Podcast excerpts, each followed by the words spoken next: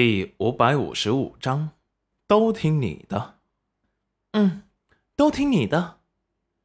第二日，四国使臣纷纷提出了回国。昨夜，他们在农业、商业的贸易上都和楼曲国达成了满意的合作方案。加之昨天见到了楼曲国护国利器，更是不敢有丝毫妄动之心。大罗国的人虽然不太满意想要得到的东西。都要用银子来楼曲国买，但是能用合理的价格，加之见识到了楼曲国不是好欺负的，又把不甘给忍下去了。提出把美人进献给新帝，却被新帝以他们太老要照顾病重的父皇为由，全部给驳回了。见新帝不要，大罗国又准备把这些美女送给大臣，大臣们见新帝都驳回了，自然全部都拒绝。最后，大罗国卡特王子气呼呼的，认为楼曲国不给面子的，第一个回了国。新帝并不在意，国家强盛，自然会让别国忌惮，发展好自己的国家才是正事。大罗国的使臣一走，其他三国也纷纷提出告辞。不过，百宝国的王子走时去了丞相府，戚云染又忽悠了天爵王子和他合伙在百宝国开蛋糕店。他出蛋糕和各种糕点的制作方法，天爵王子出人出力和成本，最后他们四六分账。本以为天爵王子会讲价，没想到他却是个吃货。听到戚云染说什么奶茶、香蕉味的蛋糕、椰蓉味的蛋糕、抹茶蛋糕，全都很感兴趣。戚云染刚提出条件，他想都没想就答应了。那你以后怎么来拿银票呢？天爵王子问道。你只要把银票存进军染钱庄就好。裴元君冷漠地挡住了他的视线，说道。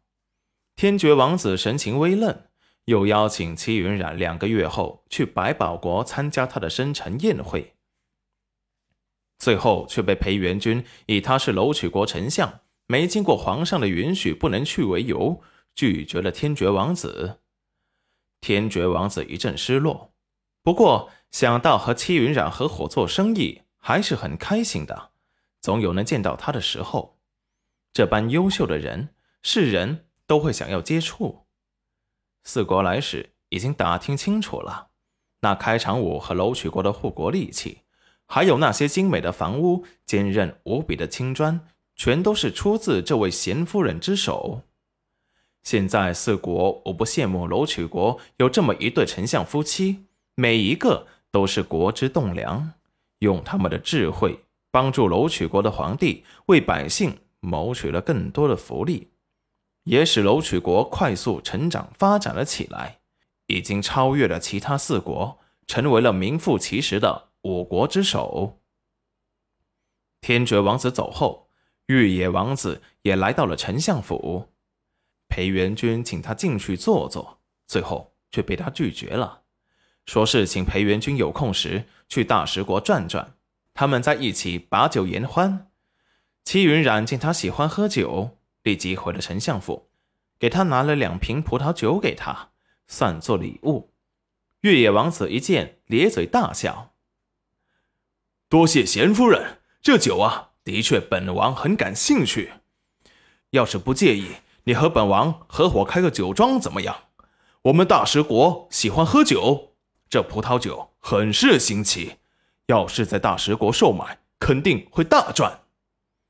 齐云染闻言喜上眉梢，可以，我出技术和制作方法，其余的全是玉野王子出，我们三七分成。玉野王子，你看如何？玉野王子再次爽朗的大笑。贤夫人的心思玲珑，和元君兄顶配。本王在这里祝贺你们白头偕老。改日来我们大食国，本王定会好生招待你们。